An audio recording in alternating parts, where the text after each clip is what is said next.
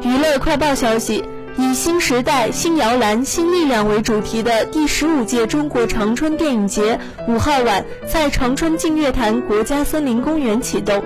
今年长春电影节由《我和我的祖国》《中国机长》《攀登者》等十五部影片入围竞逐金鹿奖。将颁出最佳影片奖、评委会大奖、最佳导演奖、最佳男演员奖、最佳女演员奖、最佳编剧奖、最佳摄影奖、最佳音乐奖、最佳技术奖、最佳处女作奖等十项大奖。长春市市长张志军表示，本届长春电影节在疫情防控常态化背景举办，以实际行动诠释了新中国电影摇篮的责任担当。今年主体活动设计上突出生态、绿色、可持续发展的城市底色，活动安排上体现担当与变革的价值追求，这必将为中国电影再出发汇聚磅礴力量。